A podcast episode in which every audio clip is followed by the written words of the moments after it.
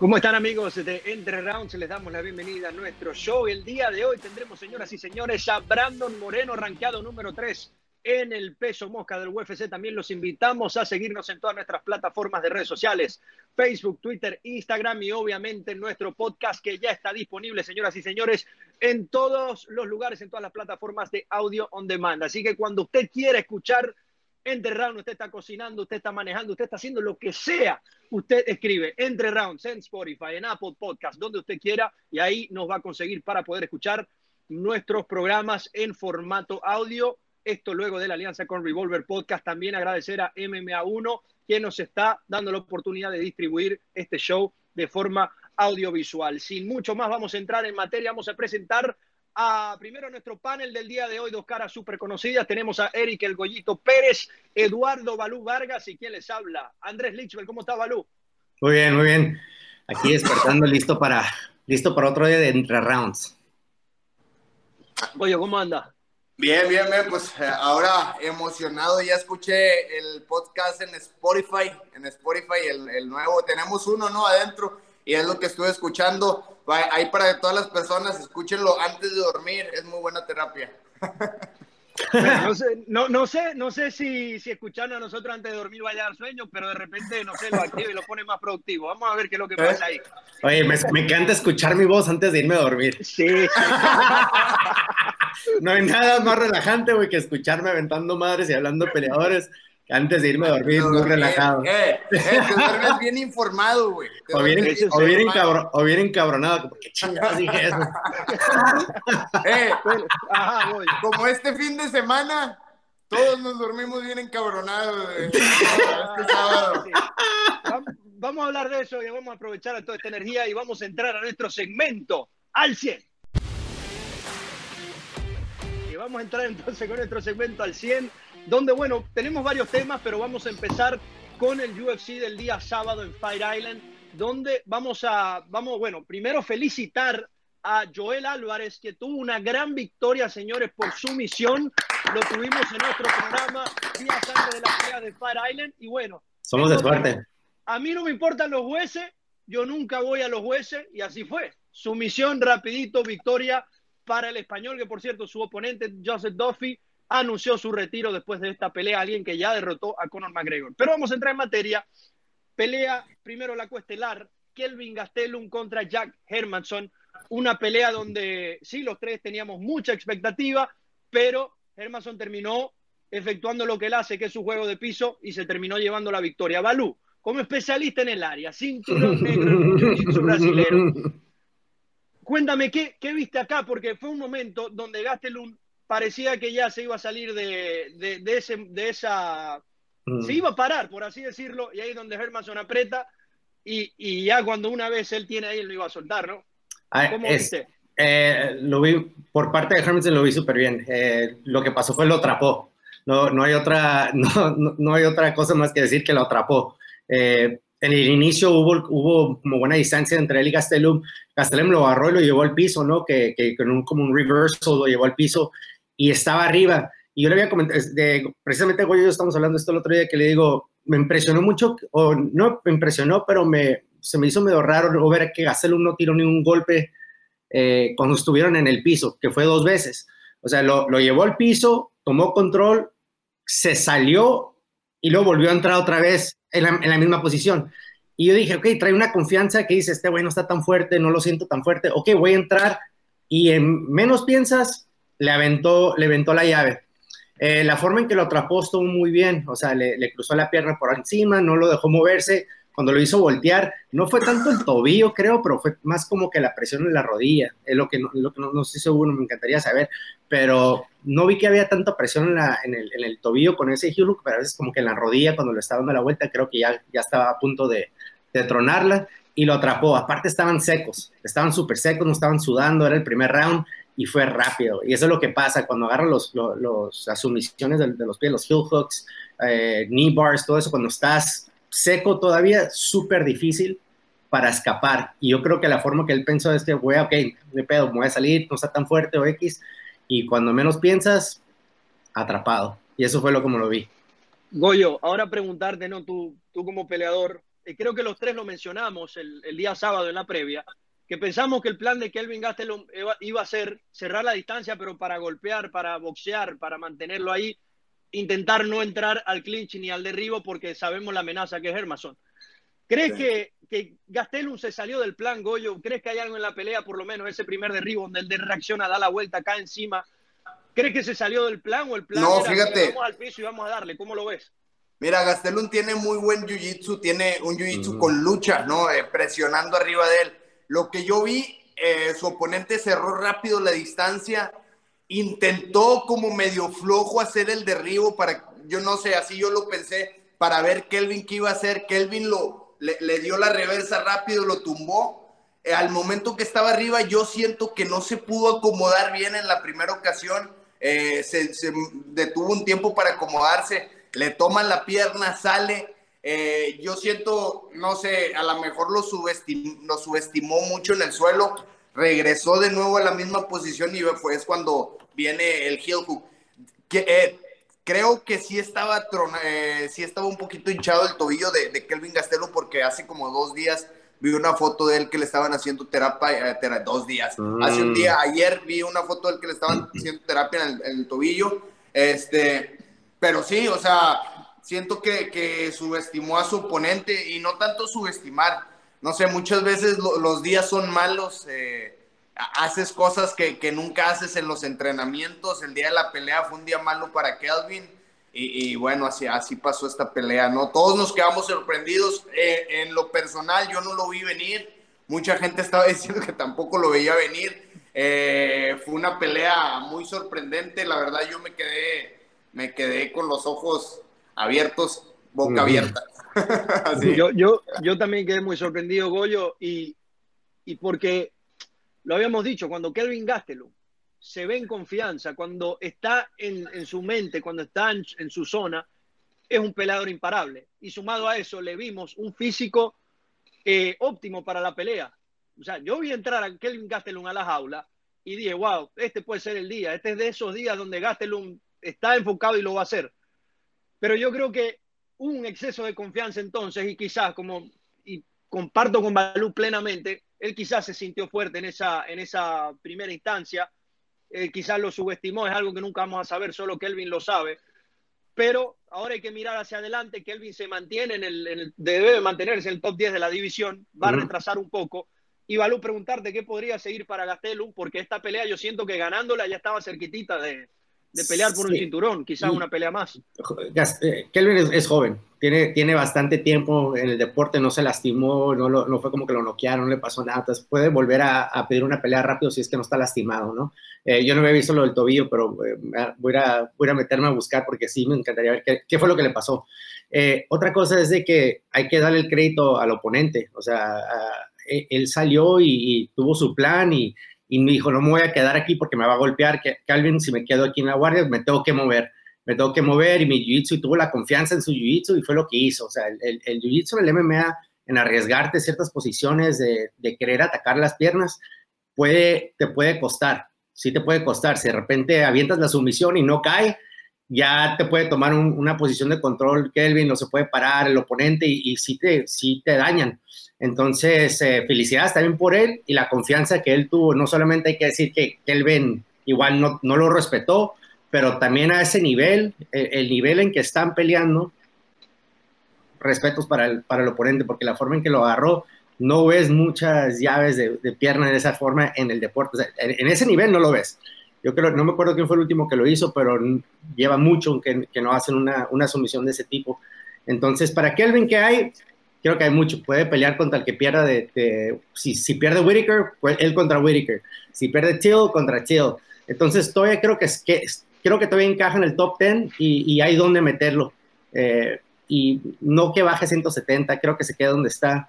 Y, ojalá lo puedan pelear otra vez para que, para que salga fuerte. Hay una pelea interesante que es la de Uriah Hall. Ya tienen una historia estos dos y Uriah Hall ya está en el, en el peso medio, está arranqueado número 10. De repente por ahí puede ser. O esta pelea entre Darren Till y, Robert Whittaker, le damos el ganador a, Paulo Costa, Joel Romero, ya Paulo Costa eh, va a, pelear, perdón. Se la damos a Joel Romero, se la podemos dar a Hermanson y el perdedor se lo podemos dar a, a Kelvin Gastelum. Vamos a pasar al otro tema donde tuvimos una pelea por el cinturón vacante de las 125 libras. Joseph Benavides, un nuevo intento para ser campeón, se enfrentaba a Davidson Figueiredo, alguien que ya lo había derrotado, pero en otras circunstancias. Recordemos que Figueiredo en aquella ocasión no dio el peso, estuvo casi tres libras por encima de lo de Benavides. Esta vez los dos llegaron en peso, los dos llegaron a pelear. Benavides posiblemente su última oportunidad para ser campeón. Y Davidson Figueiredo se lleva el combate a los cuatro minutos con una actuación muy dominante, donde hay que decirlo, Benavides en ningún momento se vio en, un, en una buena situación en este combate. Goyo, ¿cómo viste esta pelea donde, donde sí era la veteranía contra la frescura de Figueiredo y, y nuevamente volvió a ganar el brasileño? No, pues ya en esta pelea me remataron, ¿no? Eh, en esta pelea sí me salieron las lágrimas. Este, fue una pelea, ya todos los que conocemos a, a Joe, Joe Jitsu o Joseph Benavides, eh, sabemos el tipo de persona que es, ¿no? Sabemos lo dedicado que es y cuántas veces ya ha discutido ese título, ¿no? Cuántas veces ha estado ahí. Esta vez yo pensaba que, que lo, iba, lo iba a tomar, salió decidido, pero fíjate, me la fuerza que tenía para golpear, metía golpes y no le hacía nada a Figueiredo. Cuando Figueiredo tiraba un golpe, lo conectaba y lo dañaba. Siempre, cada golpe de Figueiredo dañaba mucho a Benavides. En cuatro, tres ocasiones le metió la guillotina, pero hasta adentro Benavides salía, la supo proteger, se vio todo el corazón que, que lanzó Benavides. Este, pero bueno, al último metió esa, esa llave yo la verdad lo vi, eh, vi un Benavides que no estaba fuerte, a lo mejor tampoco fue su día. Vi un Figueiredo muy fuerte, golpe que tiraba, golpe que, que dañaba. Y, y, bueno, así vimos la historia, ¿no? Finalizó Benavides ese shock, aparte de meterle cuatro seguidos que Benavides salió, ya el quinto ya no lo pudo proteger, estaba hasta adentro y, y Benavides ya estaba muy lastimado también. Mm. Valo, ¿cómo viste el choque? Como dijo el Goyo, que es lo que me encanta decir aquí en este programa. Cuando, no, la verdad, lo desmanteló, o sea, no, no, no, hay más que agregarle, lo desmanteló, fue su noche, eh, entró muy fuerte, eh, entró con la, se vio, se vio el, el cambio de los ajustes que hizo el, el, actual campeón ahora, ¿no? Davidson, en, en, entrar a pelear la revancha, porque igual Joe lo vio que él tuvo la confianza de que gané el primer round la última vez y perdí en, en lo que sigue, porque porque chocamos de cabeza y Davidson entró y dijo, no, ni madre, te voy a enseñar que yo soy mejor que tú, entró y lo desmanteló. Y, se me hizo muy impresionante la pelea, la verdad, y se me hizo como que, no sé, lo vi como que un tamaño, una diferencia de tamaño demasiado exagerada, güey. Muy grande. O sea, no, no entiendo cómo es que 125, los dos son iguales y, y este güey se veía inmenso, o sea, se veía de, de otra categoría pero lo, vi muy, muy grande, entonces no, no, sé cuánto fue el rebote o cuánto dejaron hacer el rebote ahí, pero está inmenso. no, es que te dejan hacer el rebote, cuando llegas al peso, tú rebotas, ya Libre. pesan, ya. No, no es cierto. depende de la comisión, depende de las comisiones, te, te dicen, en, en, depende de qué estado, no puedes llegar arriba de cierto peso, porque si tú llegas a pelear en 145 y llegas el siguiente día a pelear y, y pesas 165, o sea, es, ya estás hablando de... Es muy grande, entonces depende en, en, el estado, en el país donde estés, las comisiones te, te, te, ponen como un alto de que no puedes pesar más de cierta cantidad.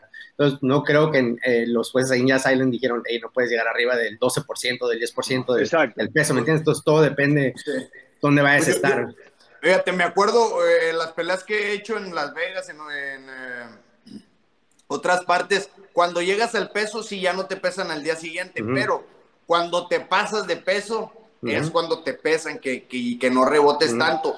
En la primera pelea de Benavides contra Figueiredo, me quedé sorprendido porque eh, el, el tamaño era, eh, se veía muy, muy, se veía luego, luego, ¿no? Eran tres libras las que llegó más pesado Figueiredo ese día, esa vez en la primera pelea. Tres o dos. En esta, en esta segunda pelea los dos llegaron iguales y aún así se veía muy grande, la verdad sí, e, es lo que tú dices, Balú, no sé ni cómo llega el peso, qué hace, cómo se deshidrata o cómo se levanta el peso, ¿no? Que me pase la receta. A mí, sí. esta fue, esta fue la, la primera y única derrota de Benavides por su misión en alrededor de 15 años como profesional. Eh, porque es un peleador muy completo, ¿no? no hay que decir mucho de Benavides, llevamos toda la vida viéndolo pelear en el máximo nivel. pero lo, lo, lo, de Figueiredo fue, fue demasiado, fue muy superior, está muy fuerte y de eso quiero hablar, muchachos, de la división, porque recordamos algunos campeones en este peso y, y hablando de tamaño, Figueiredo en verdad es como un 135 peleando en 125 más o menos si lo vemos en cuanto a cuerpo. Si tiene toda esta destreza, yo creo que puede, puede tener un reinado importante. Tiene rivales difíciles, eso sí, está Brandon Moreno, está Alexandre Pantoja, que acaba de ganar. Pero eh, en una división donde los campeones han sido tan dominantes, primero vimos a DJ ganando muchas peleas, después Sejudo, yo creo que Figueiredo lo puede hacer. Y en caso de hacerlo, ¿por qué no? Sejudo en algún momento, si ve que hay un campeón tan dominante, pueda sentir la necesidad de volver también habla Figueiredo de subir a 135 libras. A mí me parece, muchacho, que es muy pronto ganar el título y decir de una vez sí, ya quiero pelear, pero bueno, hay un negocio por detrás y imagino que, que si quiere ir por ahí tiene que hacerlo, ¿no, Balú? Y hacer este tipo de, declaraciones. Sí, todos luego, luego, cuando ganan ahorita es, es, que es el doble campeón o querer pelear luego, luego, ¿no? Eh, eso pasa, eso pasa muy seguido porque ya traes la, traes la racha y, quieres ir a, comprobar. Y, y, también porque es, es bastante dominante esa, en esa división, aunque no creo que la vaya a defender, creo realmente, y no porque va, va a ser el, el, invitado de hoy, yo creo que Brandon le va a quitar el título. O sea, la, la, forma en que lo veo, el estilo, los estilos, los tamaños de los dos, eh, el nivel de Jiu-Jitsu creo que se, se va, o sea, va a estar al nivel cuando vayan a pelear porque Brandon sabe pelear muy bien con el, con el jiu-jitsu y con el, o sea, del MMA usa, usa muy bien el jiu-jitsu, ¿no? Y se mueve muy rápido, entonces el tamaño creo que le va a afectar mucho a, a, a Davidson. Entonces no creo que vaya, si, si le dan a Brandon, no creo que vaya a defender, no, no creo que vaya a ganar. Entonces eh, creo que ahí el que sí puede llegar a dominar vaya a ser Brandon. Eh, y luego entre, entre los mismos top 5 le puede ganar uno al otro en cualquier día. ¿Sí me entiendes? Entonces, eh, creo que va a ser muy interesante si es que siguen con la, con la división y si empiezan a meter a otros peleadores que están peleando en 135, que igual pueden pelear en 125, pueden volver a renacer esa división, porque creo que ahorita no son muy pocos los que están en el top y en ese top todos se pueden ganar en cualquier día. Y se han enfrentado entre ellos también, porque ya Brandon uh -huh. ha peleado con Pantoja, ha peleado con Askarov, ha peleado con Formiga, todo, es, es, lo que hablamos hace días, no es uh -huh. una división tan profunda en cuanto a pool como otras. Uh -huh. vamos, a, vamos a pasar al otro tema. Eh, Lux Fight League, que por cierto tuvimos a su presidente John Mendoza hace unas semanas acá en Entre Rounds hablando de todos los planes, tuvo su primer evento después de bueno, esta situación de la pandemia.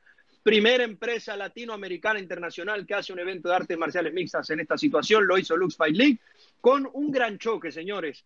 Marco Beltrán contra David Mendoza, en las 135 libras por el campeonato mundial de Lux Fight League. Goyo, te doy la palabra, pero de antemano te digo, gran pelea y Mendoza tiene un futuro impresionante en las MMA.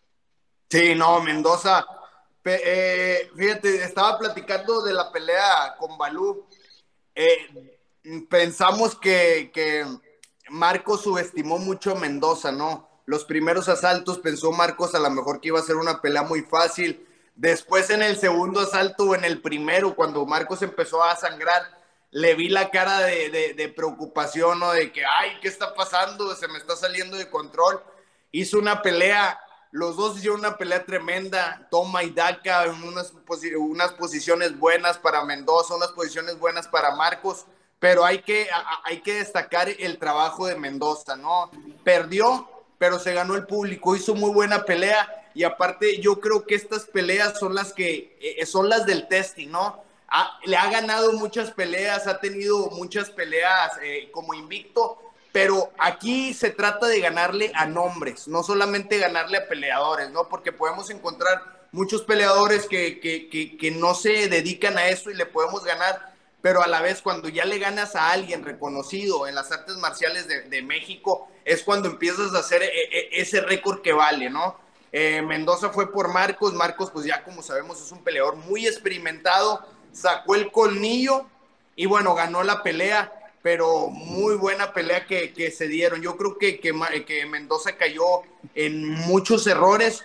Que, pudo haber no estado ahí, eh, muchas veces se quedaba en la reja sin hacer nada, y ahí era cuando Marcos le daba los castigos con los codos. Yo creo que una vez que estás en la posición de la reja, y no estás haciendo nada, pues salte, porque una vez que estás en la red debes de cambiar a uno, debes de cambiar a dos, moverte, moverte, para, para hacer eso, para evitar que tu oponente que está arriba, pegado en la reja, te empiece a golpear. Creo que esos, esos errorcitos se los había visto Mendoza en peleas anteriores, fue lo que tuvo, pero fue una excelente pelea, la verdad. Excelente, excelente pelea. Balu, ¿cómo viste este choque? Estuvo buenísimo. A mí me gustó, yo, me, encantó la pelea, sí vi que Mendoza entró con el, con el pedal hasta el fondo, ¿no? Entró y dijo, tengo que atacar, algo, algo vio a lo mejor en las peleas de, de Beltrán anteriormente, que si lo atacas desde el inicio, a lo mejor tiene dificultades, quién sabe cómo era la estrategia, pero también se le acabó el tanque. Eh, lo viste que en unas cuantas veces tuvo la oportunidad de, finalizar a Beltrán, creo yo. Creo yo que sí llegó cerca de finalizarlo unas dos, tres veces eh, en los primeros dos rounds, dos, tres rounds. El segundo, el tercero creo que fue. Y, veías a Beltrán que como que sí le entraba la desesperación, pero luego como que él solo mismo se decía, ok, estamos aquí, eres el campeón, préndete, güey. Y de repente le hacía lo, lo, lo volteaba o tomaba la posición encima y tenía tiempo para, como para controlarse, respirar y, volver a atacar, ¿no? Y el, y el muchacho este de Mendoza es fuerte, es fuerte y atacó bien, hizo todo bien, nomás que la experiencia le ganó, creo yo, la experiencia y, el gran corazón de, de, Beltrán, porque sí, sí vimos que, que, Beltrán, o sea, tuvo que, tuvo que buscar hasta el fondo de él sí mismo para poder ganar, porque yo lo tenía perdiendo toda la pelea. En realidad, Ahora, yo, no estaba hasta adentro la sumisión, la sumisión no estaba hasta adentro. Yo creo que Mendoza estaba más cansado que lo que entró a la sumisión. Porque Exacto. Si, ves la repetición, yo me reí porque vi la repetición y, y Marcos dice, ya tapió. Y luego el refri, ¿ya tapiaste? Le pregunta a Mendoza y Mendoza, ¿ya? Sí. en, la transmisión lo dicen, eh, no, no, recuerdo bien quién estaba en la transmisión de inglés, pero durante, la, durante el momento dicen, no, ahí no, no, no puede hacer una sumisión desde ahí y un momento después tapea, entonces sí, fue, fue la situación. Muchachos, algo muy importante y quiero destacar. Eh, fue una pelea que, que, lo estamos diciendo, en el cuarto asalto, en los rounds del campeonato, fue donde Marco Beltrán pudo darle la vuelta a esto porque lo estaba perdiendo. Entonces aquí la importancia de que los rounds de campeonato, tienen de la pelea de campeonato tienen que ser de cinco asaltos, porque es algo muy importante lo que está en juego para dejarlo al azar a tres asaltos, porque ¿qué hubiera pasado si terminaba ahí? Se llevaba el campeonato Mendoza pero le estás dando dos asaltos más a estos señores que están peleando por un título mundial para que puedan demostrar lo que están haciendo. Y Marco Beltrán tuvo la veteranía y la jerarquía para salir adelante. Entonces, eso quiero destacarlo. Y rápidamente, resto de los resultados. Genaro Valdés, por cierto, uno de los picks de Goyito, se llevó el triunfo por Mata León antes, eh, ante Edgar Díaz Guzmán. Saray Orozco derrotó a Yajaira Romo en ese torneo muy interesante que está haciendo Luke Failí con las chicas. Quique González también ganó y José Luis el Pistolero Medrano derrotó por decisión unánime a David Briones. Tengo, una nota ahí. Eh, vi las peleas, sí me gustaron. Fui y me metí a, ver las peleas y los récords. Y, y, algo que a mí me cagaba, güey, es de que cuando, cuando hacías peleas es poner a gente con el desbalance de, los de, la, de las peleas. Entonces vi unas cuantas peleas que eran 7 y 1 contra un 1 y 1, un 7 y 3 contra un 1 y 1 y sí se vio chingón la pelea, estuvo bien, pero hay, hay, hay que ver que hay un desbalance ahí de experiencia. ¿Sí me entiendes? Y, lo hemos hablado antes, que e, eso es parte de, o estás creciendo el peleador, pero también no le estás ayudando al otro que está empezando, entonces le, le quitas algo porque estás aventando un peleador que igual ya nunca va a querer pelear otra vez porque lo acaban de madrear. ¿Sí me entiendes? Entonces, hay ese desbalance no me gusta, me gustaron las peleas, no, no, no estoy diciendo que no estuvieron para las peleas, a mí siempre me gusta meterme a ver los récords y me gusta ver quién peleó, con quién han peleado, dónde han estado. O sea, yo me metí a ver a este David Mendoza para ver contra quién había peleado antes de que peleara contra Beltrán. ¿verdad? Que no era un costal cualquiera. O sea, el, morro entró a. sabe, o sea, es bueno. Pero luego me metí a ver otras peleas y, ah, güey, esto, qué pedo. O sea, obviamente ibas a ganar. O sea, había un pinche desbalance ahí de, de experiencia entre ambos. Entonces, eso sí. Eh, ¿Mande? Sí, un, un 3-0 contra un 28. ¿no? o sea, está, está, raro, güey. O sea, sí está raro ese pedo, güey. No, no me gusta verlo tanto. Eh, que, que, pasó cuando estaba yo en combate, eh, yo no las hacía. te voy a decir la verdad. te voy a decir la verdad. Estaban los matchmakers que me ayudaban. Y no las hacía, güey. Yo las veía y yo, puta, ¿qué agarro este vato? Y yo sí como que me, pues ya, ya estamos ahí, ¿no? O, era un reemplazo o algo así. Entonces sí como que sí te ponías que, what the fuck, güey, de vez en cuando, ¿me entiendes? Eh, pero la, la, única cosa, las demás las peleadas todas estuvieron bien. Me, me, gustó Genaro Valdés, es una, como dijo Rodrigo, creo que fue el que, Rodrigo fue el que escogió como talento, ¿no? va bien ese muchacho, un 6 y 0. Eh, Rubén Lozano también se ve bien, pero él, es uno de los que peleó con alguien de un récord mucho más abajo, eh, que está bien, igual es para la confianza, pero, pero sí, sí alcanzas a ver esas cositas así que, que, tenemos que mejorar en el deporte en Latinoamérica para que no, pues para que crezca todo, ¿no? Porque si no, así nos vamos a quedar como siempre, como ha pasado los últimos 10 años. No, y, y aparte, fíjate, tú tienes un tipo talentoso que lleva, un, no sé, un 3-0, un tipo talentoso que lleva un 3-0, no voy a decir un 4-0 ni un 5-0 un 3-0. De experiencia tiene tres peleas, nada más. Ha, ganado esas tres peleas. Necesita un poco más de fogueo para ser un peleador de élite, ¿no? Pero le pones un cabrón que está con 30 peleas o 40 peleas. Ahí ya no es una pelea justa. Aunque tú lleves eh, sí, cero perdidas, nada más, nada más tienes tres peleas de, de, de, ¿cómo se llama? de experiencia contra alguien que ya tiene muchas peleas. Esas peleas no, no son tan justas y yo creo que lo, como tiene la culpa el matchmaker, a como tiene la culpa el mismo peleador que, que acepta esas peleas. Y el coach. son varios, son varios. Para, son varios, porque, como, porque cuando pones, perdón Andrés, pero cuando pones de matchmaker, o sea, lo que tú quieres es quiero hacer las peleas, y a veces te cae una y le metes a última hora y depende de la comisión te lo permite. Entonces, como lo habíamos platicado cuando estuvo Cándido, es peleador, matchmaker, el coach, y, la comisión también, ¿no? Porque lo permite.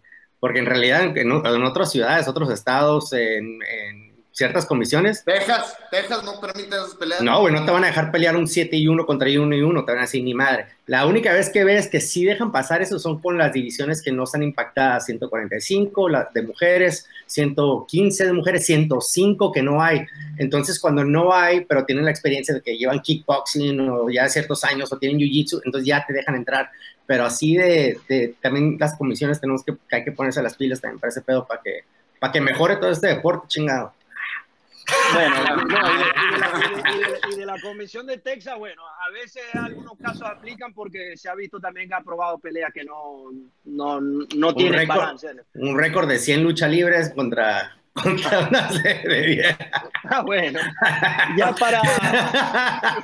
para que no nos corten para pasar al, próximo tema, vamos a estar hablando ya de Bellator. Eh, sí, gran evento de Lux Fight League. Entonces, y para muchachos, quería ilustrar un poco lo que están diciendo. En este caso, David Mendoza llegaba con récord de cuatro victorias, nombres importantes, buenos prospectos, Kevin García, Mario Tena, los conocemos, pero Marco Beltrán se ha enfrentado en los últimos años a Davidson Figueiredo, Diego López, Joe Soto, Marlon Vera, Guido Canetti, o sea, es mucha experiencia internacional, muchas peleas. Y creo que, al final, y también esto enaltece lo que hizo David Mendoza el día sábado, porque por tres asaltos estaba ganando la pelea, así que yo voy a, yo voy a seguir muy de cerca a este muchacho para ver eh, a dónde va a llegar, porque tiene muchísimo talento. Así que vamos a... talento de 24 años, o sea, está bien chavo, 24 años. Hay que verle la cara, 24 años, una pelea de título mundial, cinco asaltos contra Marco Beltrán, que es alguien más que establecido, es grande en el país, en Latinoamérica, y, Mendoza hizo un gran tiro. Así que imagínese a futuro con el aprendizaje y si sigue entrenando a dónde puede llegar, ¿no? Creo que estaba en la esquina el Draco, ¿no? El Draco estaba en su esquina, era él. Sí. eso para tener a alguien así como él que te está ayudando, te está guiando y parecía que sí lo escuchaba bien, eh, sí, sí tiene bastante futuro ese, ese Mendoza, la verdad. Y, yo siento que esta pelea no le va a perjudicar, esta pelea lo, va a evolucionar aún más eh, como peleador, porque fue una pelea muy dura, fue una pelea donde va, donde va a poder aprender mucho. Muchas veces muchos peleadores se la pasan peleando con puro costal, ¿no? Y tienen un, un récord de 15-0, pero pues a quién le has ganado, ¿no? Esta pelea, aunque la perdió, va eh, eh, va a evolucionar mucho porque va a ver sus errores, va a ver dónde se, o sea, dónde se equivocó, va a ver qué le falta, va a ver, yo creo que si es inteligente, va a ser, y creo que lo es, va a hacer muchos ajustes y va a evolucionar en su pelea. Y la motivación, Goyo, porque ya sabe que se puede meter ahí cinco rounds contra los mejores del mundo. ¿Qué pasa si aprendo más, entreno más y me vuelvo mejor por ser campeón mundial? Quizá por ahí va la cosa. Vamos a pasar al próximo tema. Vamos a hablar de Bellator MMA, señores, la empresa donde está el que estamos, estamos esperando que lo llamen. Scott Cocker, por favor, si nos estás viendo, llama a Goyito. Vamos, que queremos verlo pelear. Y ya Scott Cocker, por cierto, empezó a anunciar eventos de Bellator. Este día sábado empezamos con estos choques donde tendremos a Ricky Bandejas contra Sergio Pettis. en su momento gran prospecto del UFC, hermano de Anthony Pérez. Un gran choque que será de pesos gallos en esta ocasión. Balu, ¿cómo ves esta pelea? ¿Has visto pelear a, Bandejas, a Petty? ¿Cómo ves este choque? Sí, muy buena pelea. Bandejas fue el que le ganó el amigo este al, al mini Conner, ¿no? ¿Cómo se llama? El, este. ¿Cómo se llama este cabrón? Yo tampoco sé cómo ese no fue Ese no fue el día que, que Conor se brincó a la, la rea. No, no, no, no, no, no, no, no, no, no, no, no, no me acuerdo. Total, Bandejas es muy fuerte. Es es, esta pelea va a estar muy buena los dos. Eh, son rápidos, eh, muy explosivos los dos, entonces eh, es una pelea que sí me gusta. casi no me gustan mucho de las peleas de, de, ¿cómo se llama? De Bellator y eso, porque a veces están medio raras las, a menos que conozca la raza, al menos que conozca la raza, al menos que conozca la raza. Yo cuando son mis compas sí me encanta verlas, pero de repente avienta 20 pinches peleas y que me quedas así, puta madre, vas a coger una. No, pero esta está, esta, esta va a estar muy buena y, vamos a echarle ojo. Eh, sería un honor pelear con cualquiera de esos dos atletas, la verdad. me, imagino ahí peleando con, con, cualquiera de esos dos. Muy, buen, muy buenos strikers. Yo creo que esta va a ser una pelea de pie. No sé si, si, si vaya a haber un knockout. Los dos tienen eh, tiene la técnica para poder llevar un knockout, bandejas pega fuerte. Eh, Sergio Pettis, pues lo vimos en su última pelea como casi noqueaba y luego rindió a su oponente. Entonces es una pelea muy interesante, eh, muy interesante para mí también porque son, es la pelea de, mi categoría y, en un futuro quisiera estar peleando con cualquiera de ellos dos. Sí, el ojo, el ojo encima en la división también. Bellator anunció otros eventos importantes, muy buenas peleas, por cierto. Tenemos para, el 7 de agosto la revancha entre Benson Henderson y Michael Chandler. Ya estos dos pelearon una vez, pelearon en el 2016 cuando Benson Henderson llegaba a Bellator, le dieron primero el chance contra Koreskov en 170, perdió, dijeron no importa, ahora vas a pelear por el título de la 155, llegó Chandler, no, aquí tampoco. Y bueno, Benson Henderson no, no ha podido convertirse en campeón de Bellator desde que llegó, creo que es algo es una, es una deuda, sí, porque cuando Benson Henderson llega a Bellator era, era la obligación. Y él lo decía, vengo un gran momento, quiero ser campeón. Esta es una nueva oportunidad. Si bien Chandler no es el campeón, el que gane esta pelea va a enfrentar a Freire porque es así. Son los dos que están arriba y son dos grandes peleadores. Yo lo digo, los dos son de los mejores, top 20 quizás, 155 pesos ligeros de la historia, porque lo que ha hecho cada uno, Benson Henderson fue campeón del WEC, creo, fue campeón de UFC, eh, le ha ganado a grandes nombres, ni hablar de Chandler, que si bien nunca fue a UFC, es un hombre que apoya a su compañía y pelea ahí desde el día uno hasta el final y los ha enfrentado a todos y a todos les ha ganado. Así que tendremos un gran choque. Para algunos, para otros no, Balú, ¿cómo ves este choque de, de Benson Henderson contra, contra Chandler? Que les repito, está pautado para el 7 de agosto. Benson Henderson, el Volkanovski original, que gana a penitas gana decisiones. Eh, no, no, no soy muy fan de Benson, pero siempre sale a, siempre sale a pelear. Entonces eh, tiene una estrategia, tiene, él tiene un estilo muy difícil de, de, de, tratar de ganarle, ¿no? Porque tiene las patadas, tiene muy buena lucha, tiene muy buen jiu-jitsu. Eh, él donde, donde sea se siente con, con mucha confianza. Eh, y aparte es, rápido, bueno, y, eso que es ya un poco más viejo, ¿no? Pero todo no sigue teniendo esa, esa explosividad. Eh, Chandler, pues a mí yo siempre he sido fan de Chandler eh, en verlo pelear. algo que siempre me ha gustado de Chandler es de que él, él, se quedó en hacer su carrera y no le importó lo del UFC. Él, él, él, dijo, yo voy a ganarme dinero, voy a hacer la empresa de Bellator, voy a ser el mejor del mundo fuera del UFC y así es como, así es como va a ser. Entonces siempre lo he respetado por eso, porque él no, no escuchó lo que la gente le decía de vete al UFC o vete para acá, ¿no? Él se fue donde, donde mejor le convenía a él, ¿no? Y, para su futuro y, ha hecho muy buen papel como uno de los mejores de, del mundo, pero aparte uno de los top tres de, de Bellator por no sé qué tantos años ya. Entonces siempre, siempre soy fan de verlo. Eh, quién sabe cómo vaya a ser la pelea con Eli Benson, porque los estilos, ¿no? Benson tiene tendencia de, de, hacer como, como un tipo Usman, a veces de medio aburridillo, pero a veces eh, si lo noquean, pues está padre. Pero, pero vamos a ver cómo sale la pelea. No, y, para dar la palabra a Goyo, algo también de Chandler, aparte que tiene muy buenas manos, compitió por más de cinco años en la División 1 de la NCAA lucha. En, lucha. Que eso es algo que, que mucha gente pasa, pero hay que entender que en los Estados Unidos el organismo, el sistema de, de lucha que empieza desde muy temprano en las escuelas, cuando se llega a un nivel de, de Division One, de primera división en la NCAA, estás luchando contra los mejores de cada estado, de cada universidad, muchos becados que también estudian porque son muy buenos en su deporte. Es decir, te está enfrentando contra los mejores del país.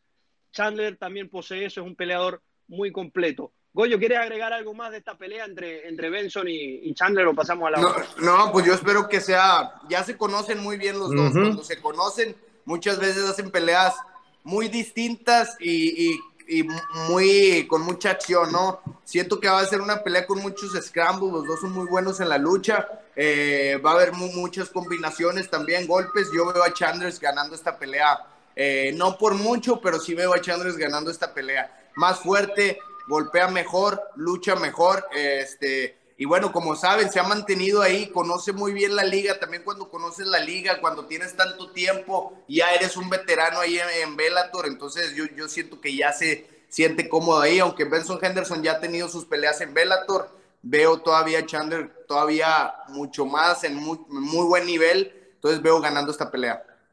Hablando de la lucha, Andrés, ¿te acuerdas en la primera pelea como lo ahorró con ese suplex contra la reja?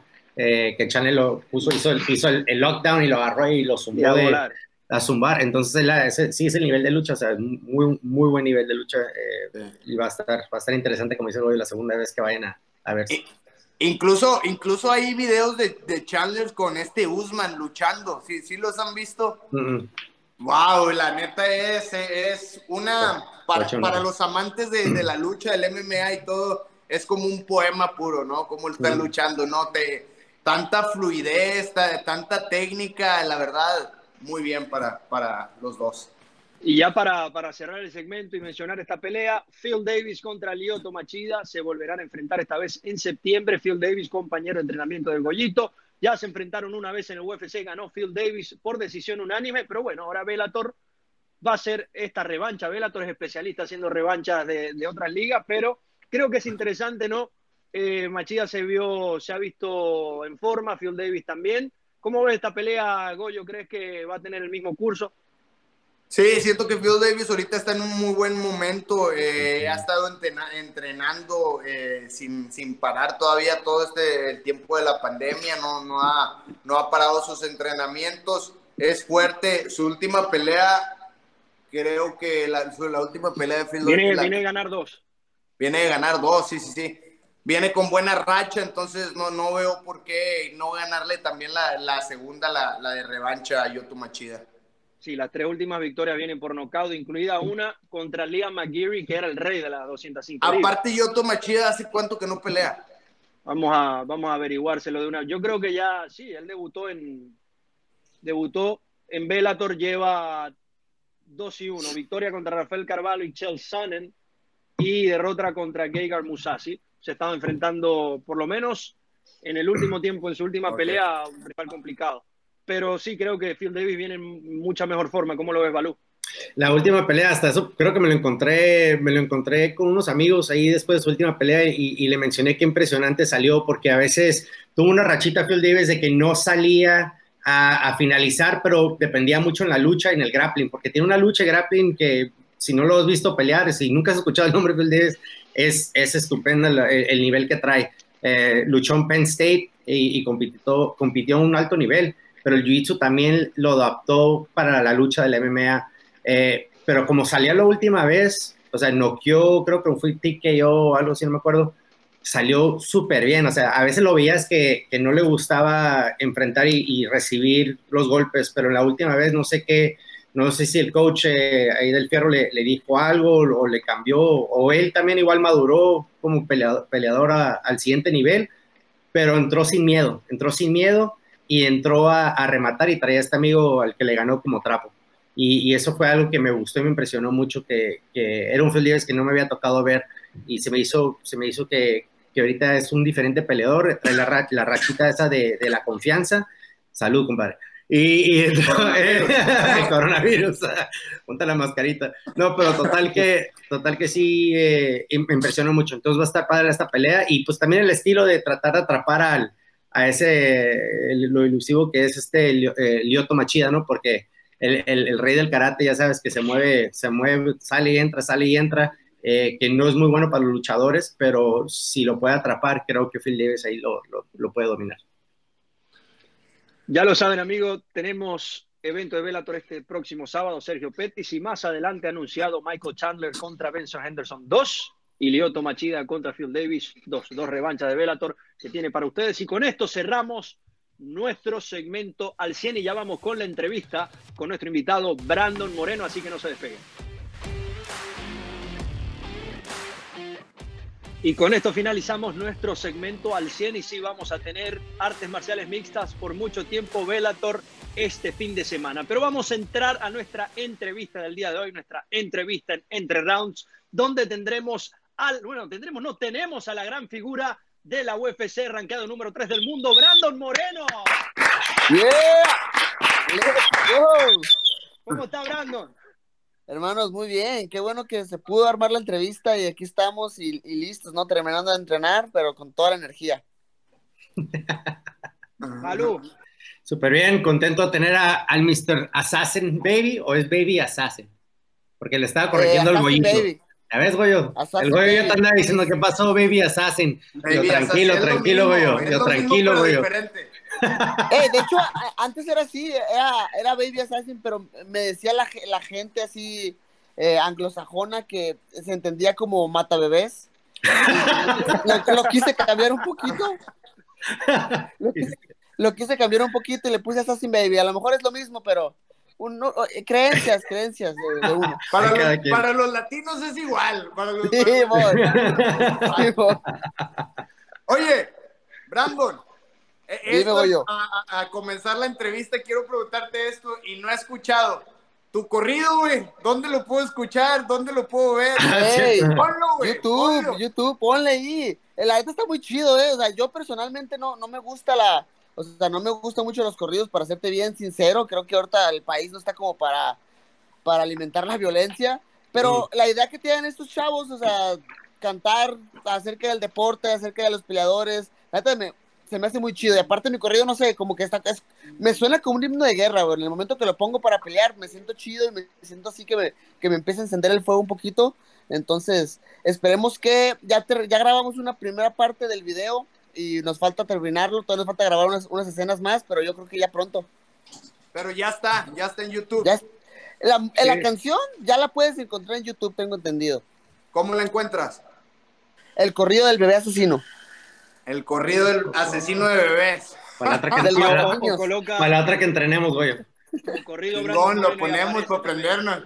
eh, que, que, en entran, en entran, fíjate, en entran todo el tiempo que corren, que ponen corridos para el sparring, hay, hay knockouts. Hay knockouts Algo pasa, no, sé qué sucede, por eso, por eso están prohibidos. Eso, eso, es el, lastimar, pero eso es el pedo del verdugo. Que nos enojamos o no sé qué onda y de repente empiezan a volar cabezas y cuerpos tirados en el pinche mat. Ay, es una pues, locura. Y, dicho y hecho, yo he ido a los sparring de ustedes y me acordaba mucho de cuando, cuando, cuando empecé con, con, el equipo con el que estaba, ¿no? De que hace mucho que todo mundo se mataba y atrás. Yo, cuando los, cuando los fui a ver al, no, no este Entram que está ahorita, pero cuando hace como unos años fui y vi el sparring y estaba Martín Bravo, estaba Verdugo, Marcelo, el Sabor y parecía que todos se caían de la madre, güey, no sabía que estaban todos juntos pensé que habían llegado todos nomás a entrenar porque todos están dando para matar y qué pedo, güey, todos son del mismo equipo. Porque había corridos, güey. El pinche, el, el verdugo, el verdugo. Lo, ese, ese, aparte, la bachata y la bachata y la banda, ese güey le encanta ese pedo, ¿no? Ah, sí, no, de repente nos saque unas, unas rolitas que decimos qué onda, pero también. Brandon, el, el, pasado fin de semana entonces tuvimos la, la pelea entre Figueiredo y José Benavides, ya decimos que tú debes ser el siguiente para esa pelea, lo hemos dicho, pero cuéntame cómo la viste, cómo viste a, a Figueiredo y a Benavides también, que fue sometido por primera vez en su carrera. No, fue, fue una pelea totalmente de un lado, ¿no? fue una pelea dominante por parte del brasileño. Yo personalmente que conozco a Joe, que fue mi coach y que ya he entrenado mucho tiempo con él, yo personalmente siento que su mente no estaba ahí, ¿no? Siento que ya había mucha presión con Joseph, o sea, mucho, mucho hate en redes sociales, mucha presión de la prensa, mucha presión de, sí, sí, de los medios, de que ya le dieron un montón de oportunidades por el campeonato, ya lo, vamos a ver si lo puede lograr otra No sé, siento que tenía mucha presión encima, siento que en su mente no estaba ahí. Obviamente no puedo demeritar a, a Davison, que se vio impresionante, ¿no? Mucho poder en la mano derecha, mucha, mucha presión, los contraataques exactos y, de, y vuelvo a lo mismo, la mano derecha bien precisa. No sé, se vio muy dominante. No, no sé si es porque soy mexicano o qué, pero no, no, no nací con el miedo. El Goyo me va a entender. No te, no, por más que vi la pelea muy dominante, no, no me hice chiquito para nada, ¿no? Jamás. Es más, hasta creo que me encendí un poco al ver eso. Valú. Yo, eh, hace rato lo mencionamos, yo para mí creo que tú eres el próximo campeón de esa categoría, no porque estás aquí, te lo, te lo estoy diciendo, pero porque creo que el estilo que traes tú está perfecto para poder ganarle a un tipo de peleador como él.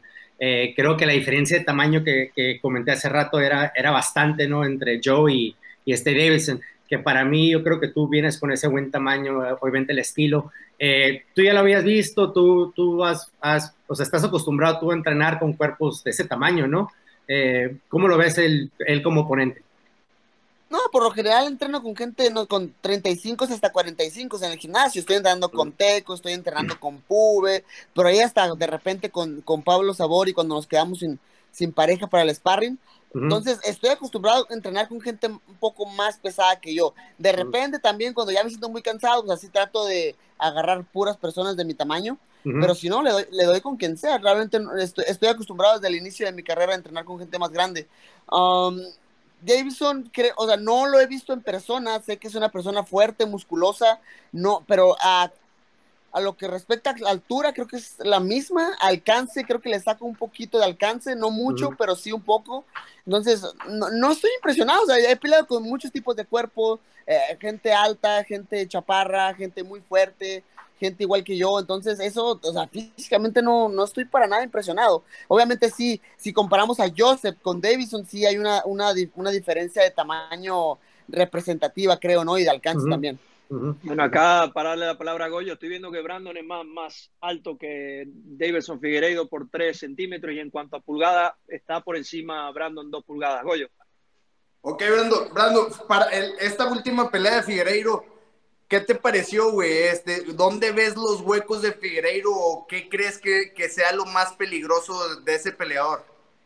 No, Goyo, yo creo que, mira, o sea, para empezar, me gusta mucho resaltar los, las cualidades del oponente, ¿no? O sea, sé que tiene poder, sé que tiene mucho poder, sobre todo en la mano derecha, se mira que está muy fuerte, que establece muy bien la posición, que ah, después de la pelea con Formiga creo que evolucionó y eso es difícil porque evolucionar tan rápido es complicado.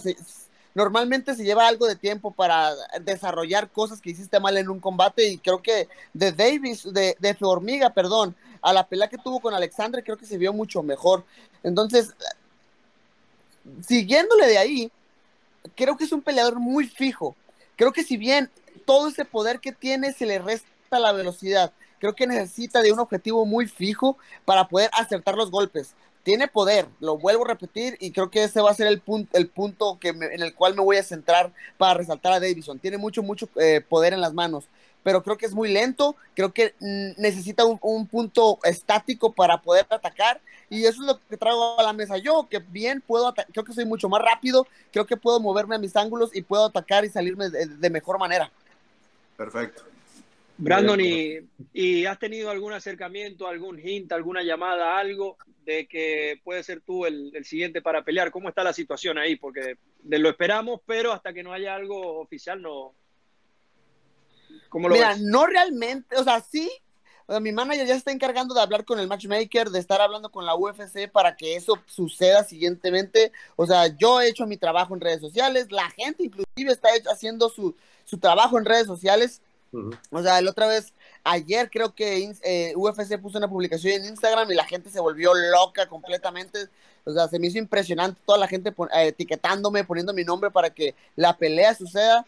Eh, me pide, por ejemplo, el encargado de, redes sociales de, UFC me decía que si no tiene Twitter, le dije, la verdad es que no, ese lugar no me gusta nada, hay mucho, mucho odio y mucho hate en esa, en esa red social, pero me dijo, creo que es necesario que la abras porque para seguir haciendo más ruido. Entonces creo que todo el mundo está poniendo de su parte para que suceda. Entonces, no sé, estoy muy optimista en que, en que las cosas pasen. Sé que Davison a lo mejor eh, querrá tomarse un tiempo. Estas peleas han de ser súper estresantes, o sea, viajar tan lejos, tantas pruebas de COVID, estar encerrado en el hotel. Creo que mentalmente puede ser muchísimo más estresante.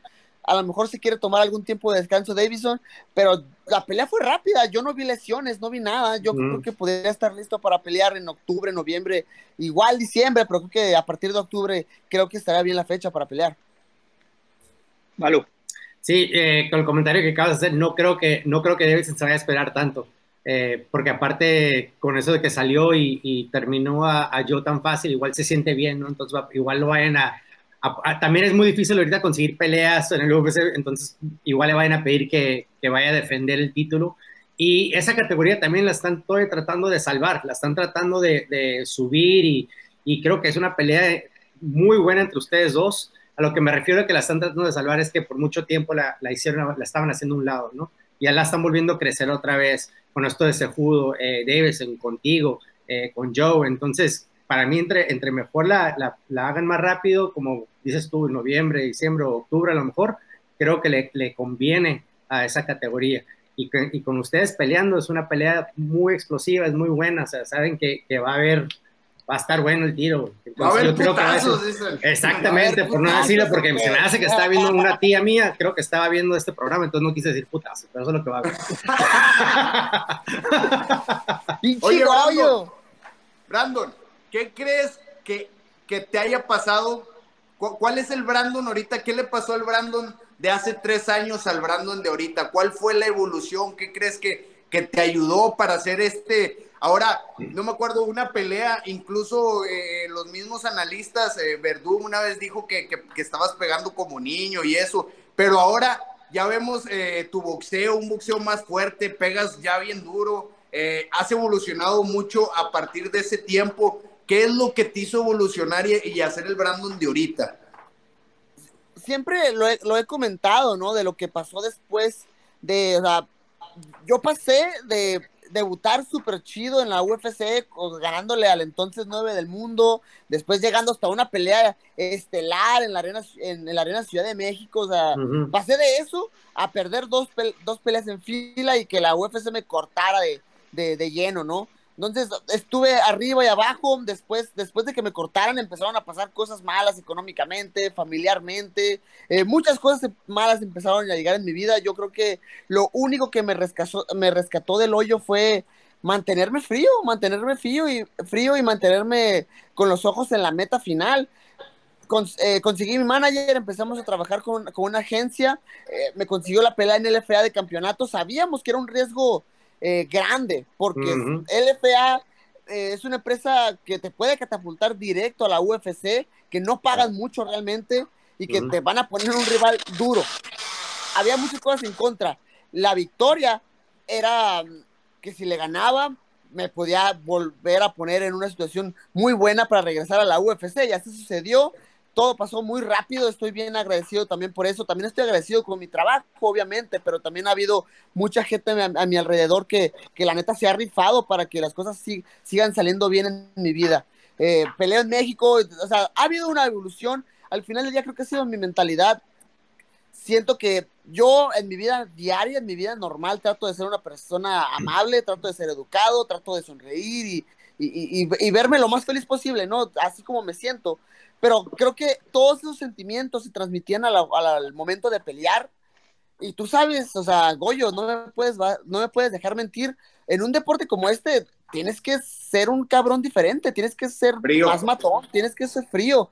Y, y, creo que en eso me mentalicé, creo que en eso me mentalicé, en que ya no había momento para dejar pasar la oportunidad de demostrar todo lo que puedo hacer. O sea, ya entro con muchísimo menos miedo. Siempre hay miedo, pero creo que ahora entro con la mente fija en el en madrear al canijo que tengo enfrente y eso se ha visto, creo yo, en las últimas peleas. No, sí, sí se ha visto, sí se ha visto. Malú. No, una gran evolución. Yo, yo era uno de esos de que cuando vi la pelea que te dieron después de que saliste del de, UFC, yo estaba así como, ¿por qué madre le están dando esa pelea si lo que ocupa es ganar? Eh, y, yo te doy una disculpa a ti porque, o sea, yo, yo sí cuando lo vi dije, no, mames, o sea, ¿cómo le das al campeón del LFA a este güey siendo el otro grappler y, y cosas así?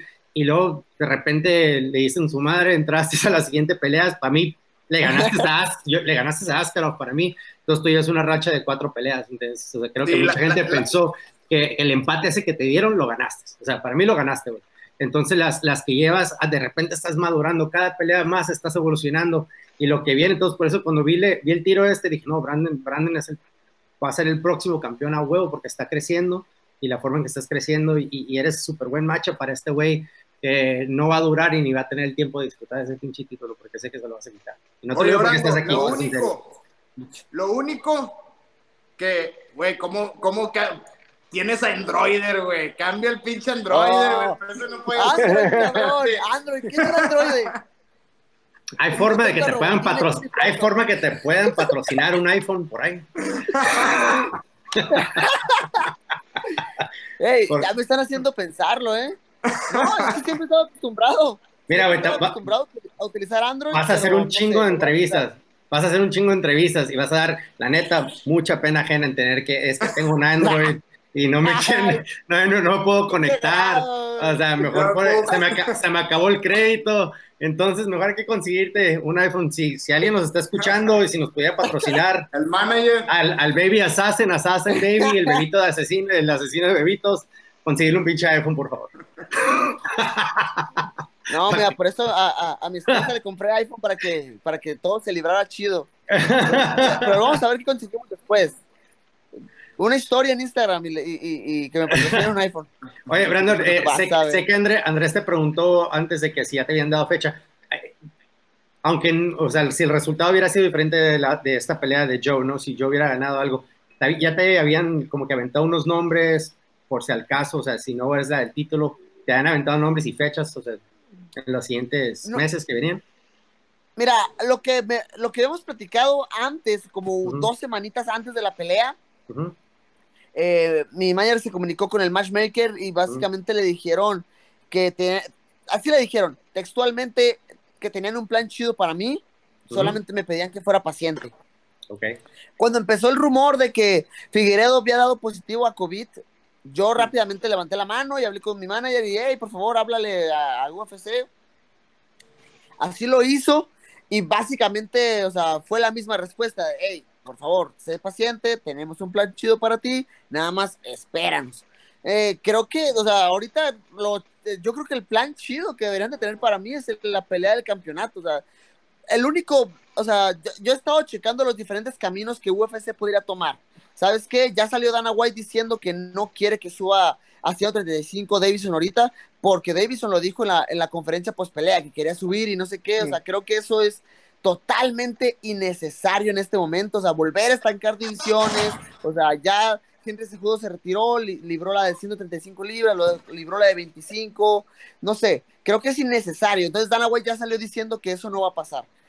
Después, eh, el único punto también hay Askarov. Como tú lo decías, Balú, yo siento que le gané, inclusive después de que se acabó, después de que se acabó la pelea, los directivos de UFC se acercaron a mí y me dijeron, no te preocupes, no te preocupes, tú ganaste esa pelea y nosotros te la vamos a dar como tal. A lo mejor el récord no se va a ver así, pero nosotros la vamos a tomar como que ganaste. Y, o sea, y me dieron la pelea con Kai Kara France, una pelea dura, pero que me ayudaba en los rankings, y después me, me, dieron la formiga. Eh, después, o sea, el único argumento que les queda a la gente es decir que no estoy preparado. Yo no sé si estoy preparado o no, pero soy el que soy el que sigue, soy el que le toca y les prometo que yo voy a dejar todo mi pinche corazón ahí importándome muy poco si estoy preparado o no. No. Total, totalmente, Brandon. Viendo, viendo la clasificación y quería hablar un poco sobre eso, de las opciones. No, no hay otra opción. La única forma de que hubiera habido otra opción era que Pantoja le ganara a Áscaro y perdió. Entonces solo tiene que ser Brandon Moreno, porque está en una buena racha, está arriba.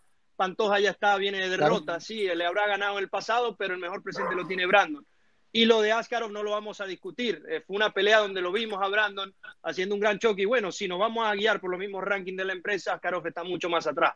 Así que no hay otra, tiene que ser Brandon Moreno. Yo no veo, o sea, no hay otro camino. No, no, hay otro camino. Y, o sea, por ejemplo, también Baluta decía, que yo podría pelear eh, octubre, noviembre, diciembre, o sea, más bien, yo podría pelear ahorita, o sea, yo podría pelear el próximo fin de semana, puedo dar peso sin ningún problema, mi, mi peso está bien, mi cardio está bien, todo está muy bien, técnicamente me siento fuerte. Entonces, eh, lo, lo, decía más que nada por él, ya ves que de repente ganas el campeonato y te empiezas a lesionar de repente y sabes que claro. tiempo, UFC, más que nada lo decía por eso, pero yo creo que es la pelea por hacer.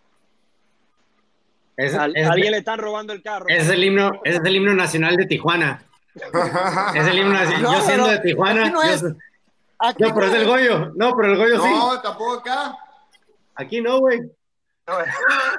Ah, es el productor. Es con el señor productor. Güey. Ah, el señor productor. Está robando el carro, el cabrón. Le están robando el carro al productor. Oye, pensé que, dije, el himno nacional, dije.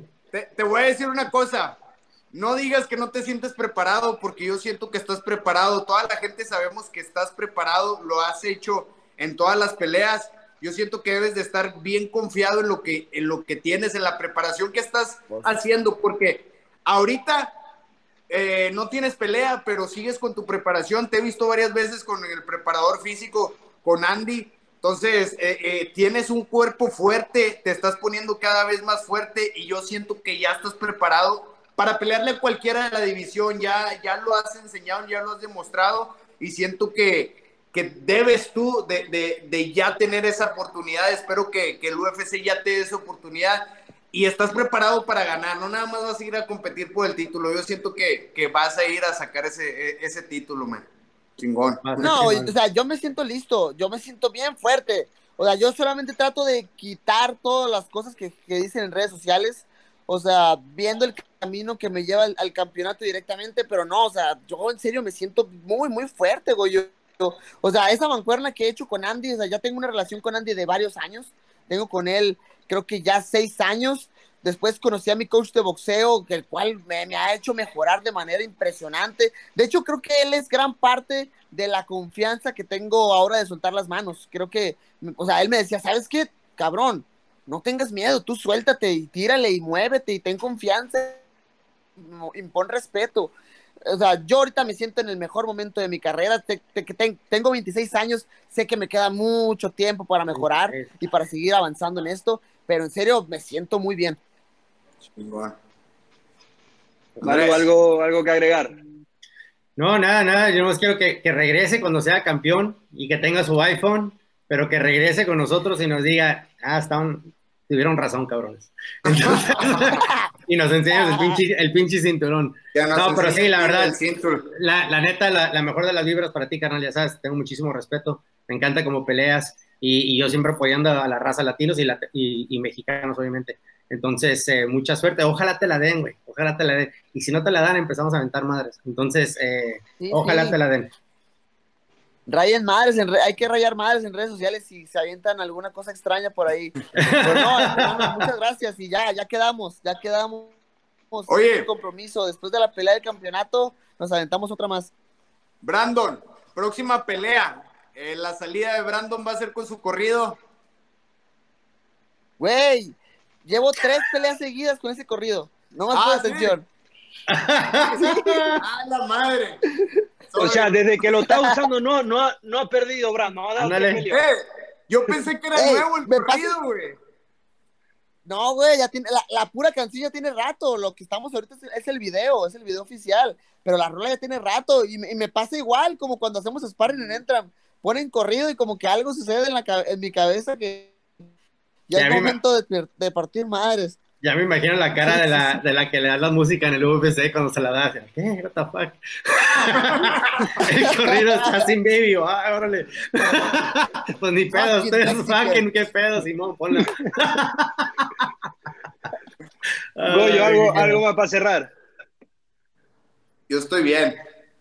Brandon, bueno. mucho éxito en tu próxima pelea. Espero que la próxima pelea sea por el título. Ya sabes, acá apoyándote y, y, dale con todo, me envían seguro y, y a noquear, güey, a no dejarle a los jueces ese título, man. Fuck it. no, con todo, hermanos. Igual, muchas gracias por el espacio y ya les dije otra vez, está el compromiso, después del tiro nos aventamos otra platicada y, y para agarrar cotorreo también. Ya está durando. Bueno.